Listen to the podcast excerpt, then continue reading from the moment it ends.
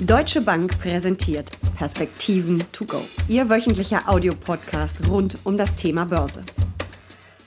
Die Corona-Pandemie hat die Wirtschaft noch immer fest im Griff. Die Angst vor einer zweiten Welle ist groß. Wie stark könnte das die Märkte treffen?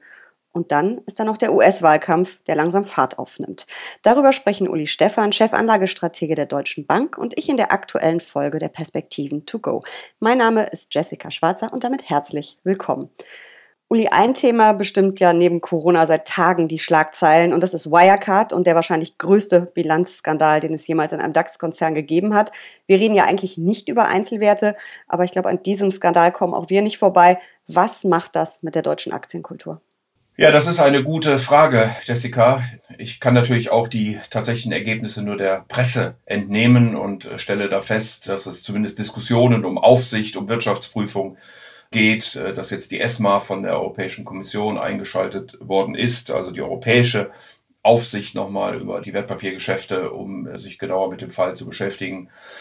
Ich stelle aber auch fest, dass diese Diskussion um Wirecard auch in der angelsächsischen Presse, überhaupt in der ausländischen Presse, stattfindet und doch mit einigen Kopfschütteln zur Kenntnis genommen wird, dass ein äh, solches Unternehmen im DAX in Deutschland so abrupt in solche Schwierigkeiten kommt. Man muss natürlich sagen, die Gerüchte kursierten schon einige Zeit. Die Financial Times hatte ja schon vor einigen Monaten, um nicht zu sagen Jahren, darauf hingewiesen, dass es da äh, möglicherweise Falschbuchungen gibt. Der Vorstand hat sich immer gewehrt. Aber wie gesagt, jetzt sind wir da. Äh, das wird diskutiert, auch im Ausland und doch mit einigem Erstaunen zur Kenntnis genommen. Ich habe auf Social Media relativ viele Kleinanleger ähm, gesehen, erlebt, gelesen, die wirklich äh, schockiert sind. Und mich hat das so ein bisschen auch an diesen Telekom-Moment erinnert. Andere sprechen von einem Enron-Moment. Das war ja eine Riesenpleite. Bei der Telekom ging es ja eher darum, dass so viele Kleinanleger Geld verloren haben. Und das scheint wieder so ein bisschen ähnlich zu sein. Das ähm, erweist natürlich wirklich der deutschen Aktienkultur ähm, einen Bärendienst.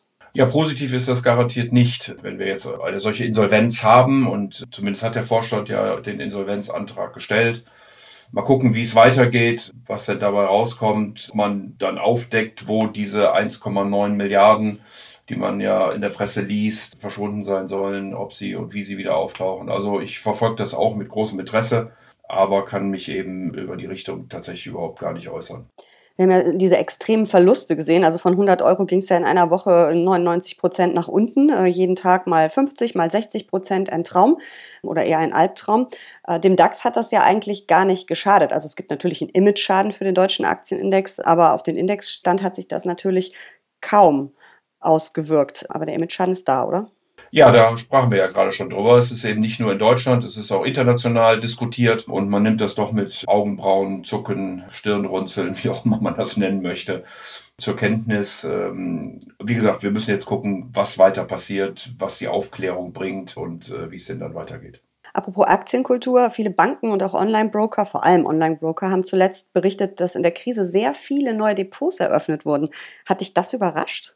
Nein, wir hatten ja auch schon mal darüber gesprochen, dass Privatanleger wohl offensichtlich ein Stück weit zumindest diese Krise mit begleitet haben, indem sie eben eingestiegen sind. Und es gab eine Theorie, die besagt, dass man vielleicht im Homeoffice sich etwas mehr Gedanken macht. Der ein oder andere räumt vielleicht seine Garage auf, der andere irgendwie seine Fotoalben, ich weiß es nicht. Und manch einer scheint sich auch mit seinen Finanzen etwas tiefer beschäftigt zu haben.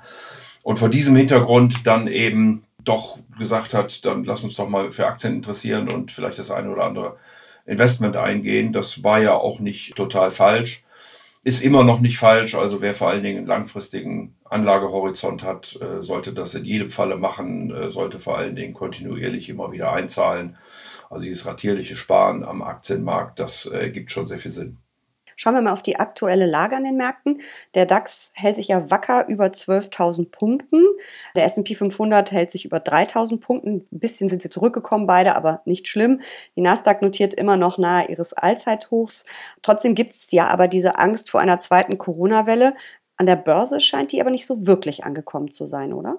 Ja, wir hatten ja auch äh, hier schon mal darüber gesprochen, äh, Jessica, warum eigentlich Realwirtschaft, äh, wie es ja immer so schön diskutiert wird, und Kapitalmärkte so weit auseinanderlaufen. Und da gibt es natürlich verschiedenste Gründe für. Einer ist beispielsweise die Struktur der Indizes, die einfach die Volkswirtschaft in der Breite nicht widerspiegelt. Ganz extrem ist das wahrscheinlich in den USA, die trotz aus europäischer Sicht immer der besonderen Beobachtung der großen vor allen Dingen der großen Technologiewerte ja auch zu 80 Prozent dominiert ist durch äh, mittelständische, kleinere Unternehmen, die natürlich dann gar nicht an der Börse äh, notiert sind. Der S&P 500 ist äh, dominiert, wie ich es gerade schon sagte, aus der Technologie, wenn man Communication Services, wenn man auch der diskretionären Konsum mit der Amazon mit dazu zählt, deutlich über 30, 35 Prozent. Dazu kommt Pharma. Also das ist sicherlich ein Grund. Ein anderer Grund dürfte sein, dass die Anleger durchgucken, äh, erwarten, dass Aktien bzw. dass die Unternehmen in den nächsten Jahren auf ihren langfristigen Gewinntrend äh, zurückkommen. Der S&P 500 oder die Unternehmen im S&P 500 haben in den letzten über 100 Jahren äh, rund 6% Gewinnsteigerung pro Jahr gehabt, trotz aller Krisen, Kriege und ähnlicher Dinge. Ähm, das ist sicherlich auch ein Grund. Trotzdem ist man vorsichtig. Wir erleben das ja gerade wieder mit den ansteigenden Covid-19-Infektionen. Und ja, das ist wohl ein Grund, warum die Märkte zunächst mal so stark wieder angestiegen sind, wenn man im S&P 500 eben 50 Prozent äh, IT, Technik und Pharma hat. Ich glaube aber, dass insgesamt die einfachen Erträge jetzt eingefahren werden äh, oder worden sind und es jetzt über den Sommer dann doch etwas komplizierter werden sollte. Wie sieht es denn mit den Bewertungen aus? Ja, die Bewertungen sind, äh, da muss man natürlich immer gucken, auf welches Maß man sich da genau konzentriert. Wenn man das gängigste nimmt, nämlich das Kurs-Gewinn-Verhältnis, dann sind wir sicherlich teuer. Das ist aber nicht so völlig ungewöhnlich in einer Situation, wo eben die Gewinne sehr stark zurückgenommen werden, ähm, auf der einen Seite und auf der anderen Seite die Kurse schon wieder steigen, weil man eben eine Besserung in der Zukunft erwartet. Das heißt, die Kurse nehmen da schon ein Stück weit vorweg. Was wir jetzt erleben, ist, dass die Equity Revision Ratios, wie es so schön heißt, also die negativen Revisionen der Gewinnerwartungen einen Boden gefunden haben, sich sogar auf zwölf Monatsfrist wieder etwas verbessern.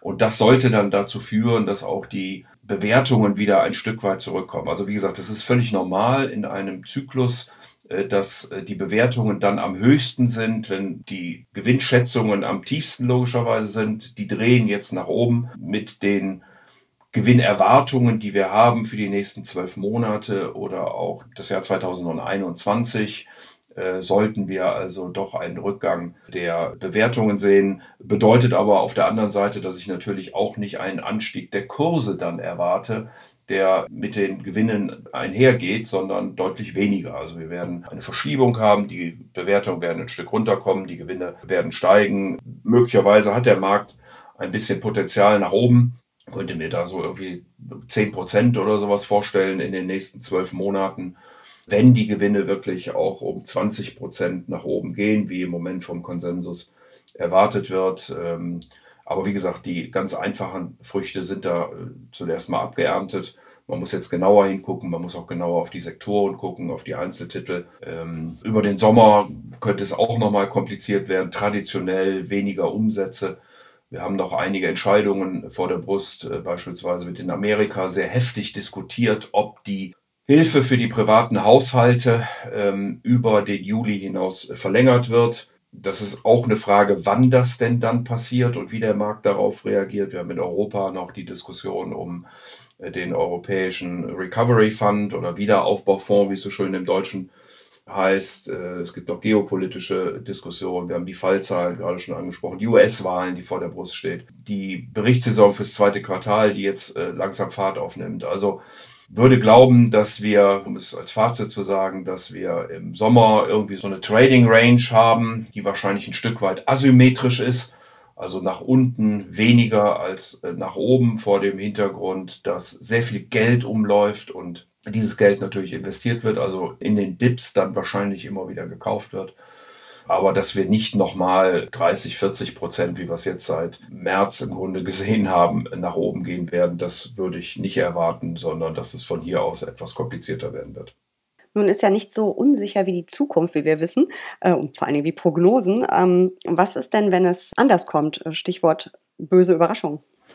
Ja gut, böse Überraschungen muss ich natürlich immer mit berücksichtigen in meinem Risikomanagement, aber äh, wenn es eben die sogenannten schwarzen Schwäne sind, dann sind es ja die Risiken, die ich noch gar nicht kenne. Und auf die kann ich mich natürlich gar nicht konkret einlassen, weil ich ja gar nicht weiß, welche sie denn überhaupt sind. Also insofern muss ich immer in meinem Risikomanagement natürlich denken, was passiert, wenn ich nicht recht habe. Wie sind überhaupt meine Risikopräferenzen? Wie will ich damit umgehen? Ich sage mal, man darf an den Kapitalmärkten nur vom risikolosen Zins ausgehen. Der liegt um die Null, wenn nicht negativ. Und dann muss man sich überlegen, wo will man gewisse Risiken eingehen, aus denen sich dann eine Rendite ergibt. Es macht eigentlich wenig Sinn zu versuchen, direkt eine Renditeerwartung zu erzielen, sondern man muss bewusst gucken, wo ist man bereit, Risiken einzugehen und dann schauen, welche Rendite sich daraus ergibt. Und das Risikomanagement ist natürlich gefordert in solchen Zeiten und wird ganz nebenbei gesagt dadurch noch komplizierter, dass wir ja auch auf der Rentenseite die ja traditionell sozusagen das andere Standbein in einem Portfolio zu den Aktien sind, dass man also bei den Anleihen kaum noch Rendite kriegt und wenn wir da so nur einen leichten Zinsanstieg sehen, möglicherweise mit Verlusten einhergehen muss und äh, deshalb wird das Risikomanagement nach vorne hin sicherlich noch schwieriger, als wir das in der Vergangenheit gesehen haben. Du hast gerade schon angesprochen, dass in den USA ja der Wahlkampf jetzt langsam Fahrt aufnimmt. US-Präsident Donald Trump will natürlich wiedergewählt werden und er hat ja immer gesagt, dass er sich an der Entwicklung der Wall Street messen lassen würde. Nun hat die Wall Street sich ja ziemlich gut erholt vom Crash und Nasdaq ist sogar auf Rekordkurs. Aber es gibt natürlich schon einige Probleme, die er da vor der Brust hat, unter anderem die massive Arbeitslosigkeit. Was kann denn da seine Strategie im Wahlkampf sein? Ich glaube, man kann schon so ein bisschen was erkennen, nämlich dass er unbedingt nicht wieder einen Lockdown der Wirtschaft will und da vehement gegen argumentiert. Er braucht Wirtschaftswachstum, er braucht auch einen besseren Arbeitsmarkt, um wiedergewählt zu werden. Historisch zeigt sich, dass äh, ein Präsident nicht wiedergewählt wird, wenn zwölf Monate vor der Wahl die Arbeitslosenzahlen steigen. Äh, das wird in diesem Fall in jedem Falle so sein, also dass äh, die Amerikaner die Jobverluste, die sie im April, Mai eingefahren haben, bis zum Jahresende oder bis zum November wieder aufholen, das halte ich für relativ unwahrscheinlich. Also muss er zumindest die Aussichten verbessern. Vielleicht wird er auch außenpolitisch ein Stück weit ablenken. Das wäre dann der Handelskrieg mit China mal wieder wahrscheinlich. Das Verhältnis der USA zu China ist komplizierter als der Handelskrieg. Ich will es mal so rum ausdrücken. Wir reden ja mittlerweile auch über Technologie, wir reden vor allen Dingen auch über Kapitalmarktzugang. Und dieser Konflikt wird bleiben. Also das wird man auf einer Handelsebene möglicherweise lösen können. Aber Technik und Kapital und wer ist denn dominierende Großmacht, die Diskussion wird natürlich bleiben. Und die ist ja auch von den Demokraten mitgetragen.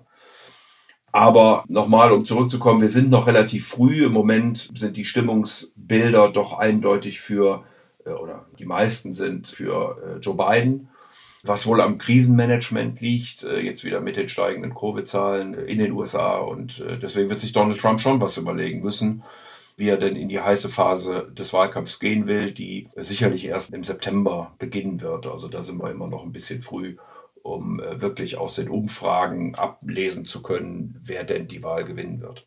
Und falls Trump nicht wiedergewählt wird, kann man schon absehen, was dann von Joe Biden wirtschaftlich zu erwarten ist, auch mit Blick eben dann auf die Börsen, auf die Wall Street?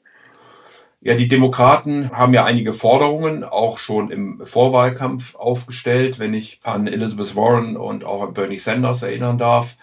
Da ging es um eine strengere Regulierung sowohl der Banken wie auch der Energieunternehmen, also Stichwort Fracking. Es äh, ging vor allem bei Elizabeth Warren möglicherweise um eine Monopoldiskussion bei den großen Technologie- werten, also wie viel Marktmacht haben diese und soll das in Zukunft so bleiben. Und es geht vor allen Dingen natürlich um Steuer, um Umverteilung, um die ganze Diskussion um soziale Gerechtigkeit. Und Donald Trump hat ja die Steuern für Unternehmen in den USA massiv gesenkt. Es könnte schon sein, und das befürchtet äh, Wall Street, glaube ich auch, dass diese Steuersenkung von Donald Trump durch die Demokraten ein Stück weit zurückgenommen werden wird. Ich glaube nur, dass das am Ende des Tages davon abhängen wird, wie die Konjunktur denn bis dahin läuft und wie sich denn die amerikanische Wirtschaft von dieser Covid-Delle, es ist ja mehr als eine Delle, es ist eine tiefe, tiefe Rezession, die schlimmste, die wir seit 100 Jahren gesehen haben, erholen wird. Und man wird sicherlich nicht, wenn die amerikanische Wirtschaft immer noch am Boden liegt, sofort mit Steuererhöhungen einhergehen, sondern äh, wird das dann wahrscheinlich im Laufe dieser Wahlperiode dann diskutieren. Also ja, da ist einiges an Sprengstoff äh, vorhanden, äh, was der Wall Street sicherlich keinen Spaß macht, aber schauen wir mal, wie das denn dann weitergeht. Und steht auf jeden Fall ein spannender Sommer bevor und der Herbst dürfte noch viel spannender werden. Vielen Dank für diese Perspektiven to go.